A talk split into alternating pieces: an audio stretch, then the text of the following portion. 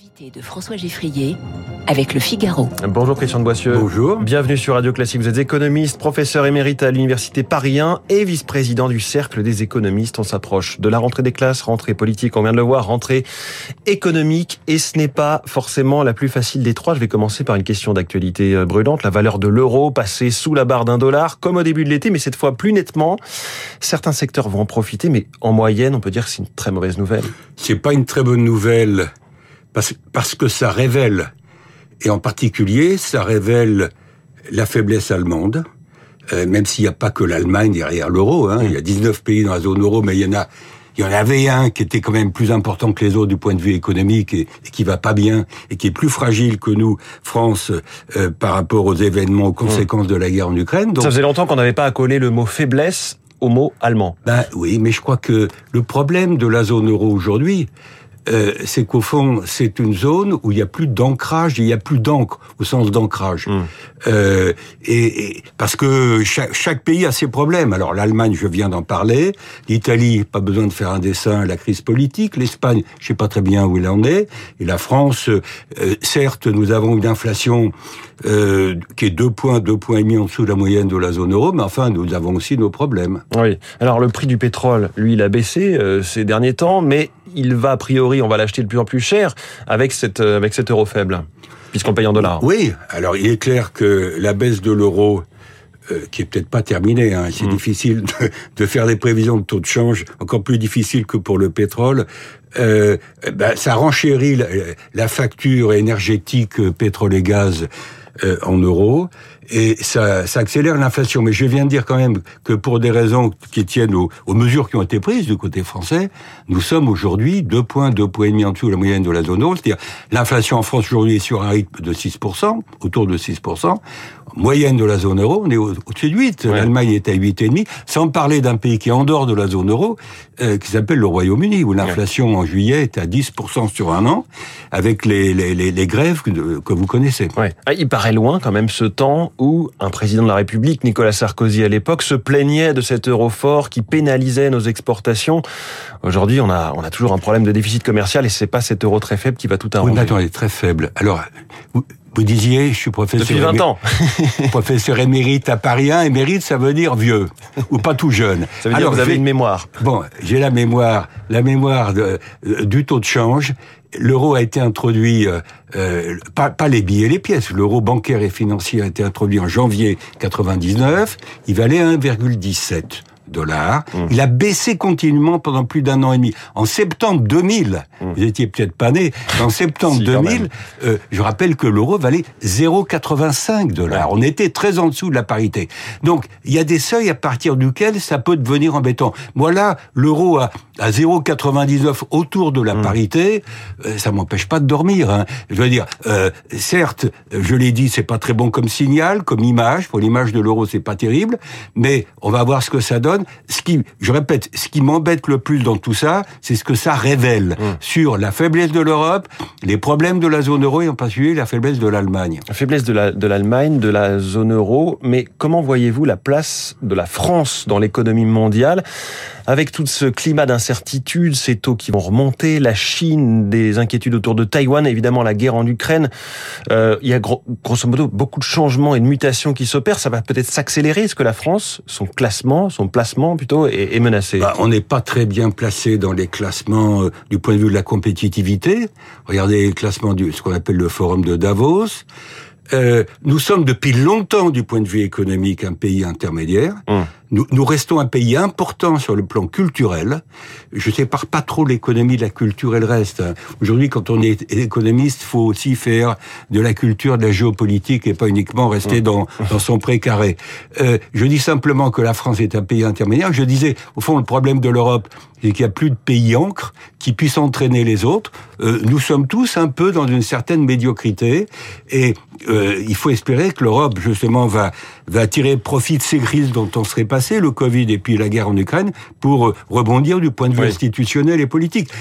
Il y a des tas de projets pour euh, améliorer la, ce qu'on appelle la gouvernance économique et politique de l'Europe par pays de la zone euro. Bon, c'est pas gagné parce que c'est un débat politique.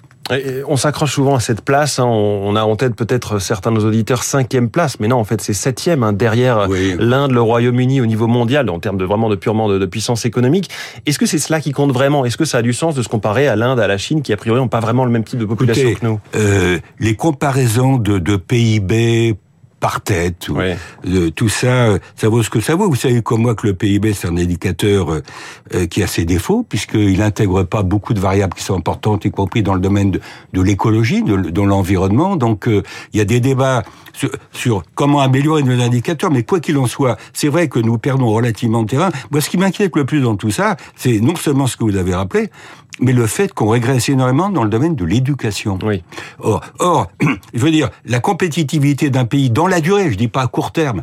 À court terme, le taux de change dont on parlait tout à l'heure euh, joue un rôle important, mais dans la durée, ce qui compte, c'est quand même euh, la question des talents, et puis euh, en liaison avec les talents, la capacité à innover au sens le plus large du terme. Donc, du point de vue de la recherche-développement, de la recherche en général, je pense que certes, on a encore des prix Nobel, des médailles Field, mais mais ça, c'est un peu l'arbre qui cache la forêt. Et donc, il faut absolument mettre le paquet sur tout ce qui est éducation, formation, recherche, si on veut rester dans la course. Et on va revenir à 8h30 euh, dans Esprit Libre à 8h40 avec Jean-Paul Brighelli, qui a travaillé hein, sur cette question de l'éducation avec ses livres sur la fabrique du crétin, et avec Virginie Calmels, qui a, qui a créé l'école Futurae. Je reviens à l'économie pure avec vous, Christian de Boissieu. Euh, avec cette place de la France dans, l'économie mondiale. Euh, l'objectif du plein emploi, euh, qui qu'on chiffre en France à peu près à 5%, c'est l'objectif mhm. d'Emmanuel Macron. Hein. Aujourd'hui, ce taux, on est à 7%, on était à 10% en 2015, donc on a fait quand même pas mal de progrès. Est-ce que ça vous semble atteignable, avec toutes les incertitudes qu'on a? Bah, Ça va dépendre de, de, ce qui va se passer dans le monde et en Europe du point de vue de la croissance, hein, parce que, je veux dire, les créations d'emplois sont quand même liées au rythme de l'activité.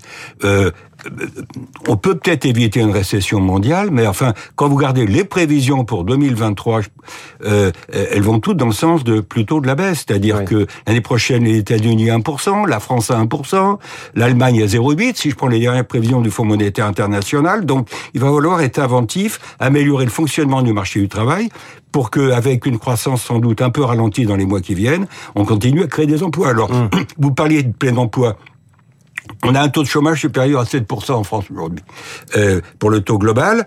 Bon, et là on a on, a en même temps des, des pénuries d'emplois euh, dans, dans, dans pas mal de secteurs. C'est-à-dire qu'il y a les entreprises n'arrivent pas à, à embaucher les, gens qu'elles doivent embaucher euh, pour euh, exister, se développer. Et en même temps, vous avez plus de 3 millions de chômeurs. Donc il y a ce désajustement sur le marché du travail qui, est, qui, qui traduit le fait qu'il y a un déséquilibre structurel sur le marché du travail en France. Comment est-ce qu'on le règle?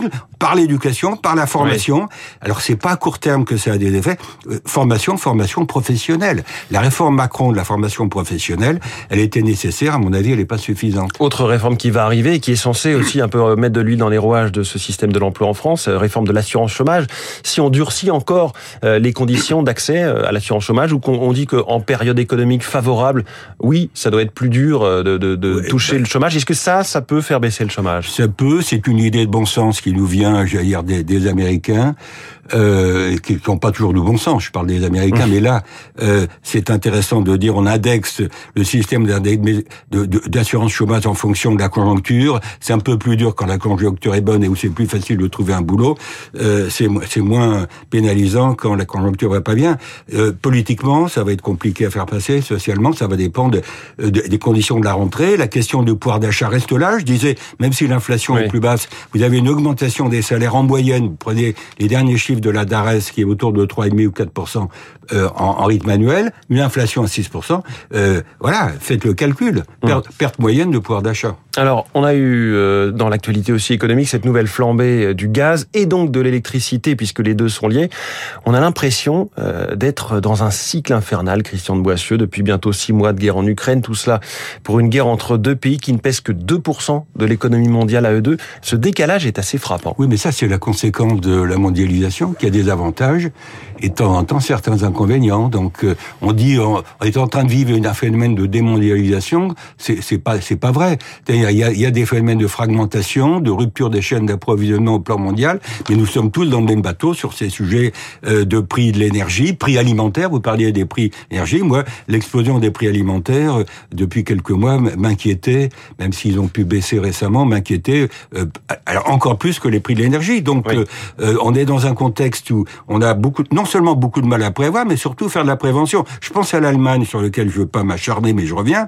Euh, si l'Allemagne, depuis 15 ans, avait un peu euh, réduit sa dépendance au gaz russe, on n'en serait peut-être pas là, mmh. ni du côté allemand, ni en Europe. Et le paquet pouvoir d'achat qui a été adopté par le Parlement français euh, fin juillet, est-ce qu'il risque pas d'être vite dépassé par les événements? Bah, On va voir, ça va dépendre de l'évolution de l'inflation, c'est-à-dire qu'il faut éviter de courir après le taux d'inflation. Si l'inflation reste autour de 6% rythme annuel, je dirais le paquet pouvoir d'achat, plus l'augmentation de salaire que j'évoquais tout à l'heure, ça peut paraître à peu près calibré, oui. À peu près, à peu mmh. près, avec les mesures qui ont été dans le pouvoir d'achat. Si l'inflation s'accélère pour une raison ou pour une autre dans les mois qui viennent, il faudra sans doute rajouter une couche. Ouais. Avant l'été, on s'inquiétait de tout ce que cela pouvait coûter, hein, euh, le niveau des dépenses publiques, puisque les taux remontent, on emprunte euh, nos emprunts publics coûtent de plus en plus cher. Le débat semble complètement retomber, comme si c'était plus un sujet. Ah non, pour moi, c'est, pour, je suis pas le seul, c'est un sujet majeur. Vous êtes inquiet ben, Les charges d'intérêt de la dette publique, explose. L'année dernière, c'était 35 milliards d'euros. Euh, cette année 2022, ça va être 50 milliards d'euros. Et donc, si ce poste-là, euh, qui, qui, devient un des postes importants du budget de l'État, sans parler des collectivités locales aussi, qui, ont, qui sont dettes, hein, et qui vont subir, et qui subissent déjà la hausse des taux d'intérêt, s'il y a moins de marge de manœuvre de ce côté-là, ça veut dire qu'il faudra, quand on abordera le problème de préparation des budgets et du financement de l'investissement public qu'il faut faire pour financer la transition énergétique, euh, pour financer ce qu'il faut financer, bah, les marges de manœuvre sur le reste, en dehors des charges d'intérêt, se réduisent. Donc, comment on règle, on résout la quadrature du cercle dans un contexte où, euh, certes aujourd'hui, on laisse filer le quoi qu'il en coûte continue parce que c'est la manière de d'éviter de, la casse et les conséquences trop importantes de la guerre en Ukraine. Ça, c'est aujourd'hui. Mais demain, demain, ça veut dire dans six mois, dans un an, il faudra rouvrir vraiment le débat et, il faudra même sans attendre six mois déjà au moment de la présentation du budget 2023 euh, aborder le problème du déficit public et de la dette, et de la dette publique. Après une période euh, aussi troublée que celle de ces deux dernières années, Covid, guerre et j'en passe, est-ce que la prévision économique est encore un art qui a du sens? Euh, On voit par exemple l'incertitude autour de Taïwan, les conséquences en cascade que pourrait avoir une guerre autour de ce territoire. Vous-même, vous croyez encore aux prévisions au-delà de trois mois? Non, je, si vous voulez, je disais l'autre jour à votre antenne, avant l'été, si on a inventé les économistes, c'est pour que les météorologues se sentent pas trop seuls. On a bien vu que les météorologues se plantent, mmh. et les économistes aussi. Simplement, ça veut dire quoi? Ça veut dire qu'il faut être modeste. Nous, quand on est économiste, il faut pas prétendre lire l'avenir dans une boule de cristal. Je pense qu'il faut raisonner avec des scénarios, plus qu'avec des prévisions ponctuelles. Raisonner sur deux, trois scénarios, et puis euh, voir les conséquences de ces principaux scénarios. Merci beaucoup, Christian de Boissieu, économiste, professeur euh, émérite à l'Université Paris, vice-président du Cercle des économistes, invité de la matinale de, Radio Classique ce matin. Excellente journée à vous. Il est 8h28, euh, nous sommes le 23 août 2022 et un autre 23 août en 1961 naissait à Paris un compositeur, compositeur français de musique de film. On va écouter un extrait de la BO de Grand Budapest Hotel. C'est bien sûr une partition signée Alexandre Desplat.